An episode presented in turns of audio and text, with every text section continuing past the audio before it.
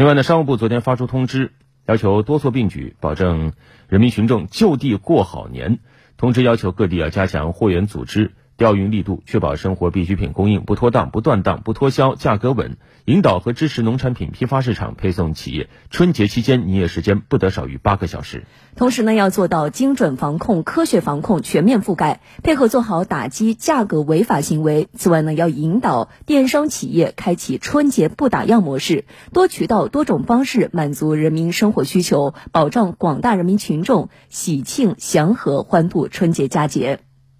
昨天，人事部还发出通知，要求各地相关部门做到让外地务工人员就地过年有关怀，且开工复工有保障，农民工节后复工有支持。详细情况来听一下央视报道。人社部相关负责人介绍，目前正指导各地组织多种形式的送温暖和集体过年活动，引导务工人员安心就地过年，并落实好工资、休假等待遇保障，吸引职工就地休假。企业方面，引导合理安排生产，鼓励制定错峰放假和调休计划，落实好失业保险、稳岗返还、职业培训补贴等政策，引导企业不裁员、少裁员。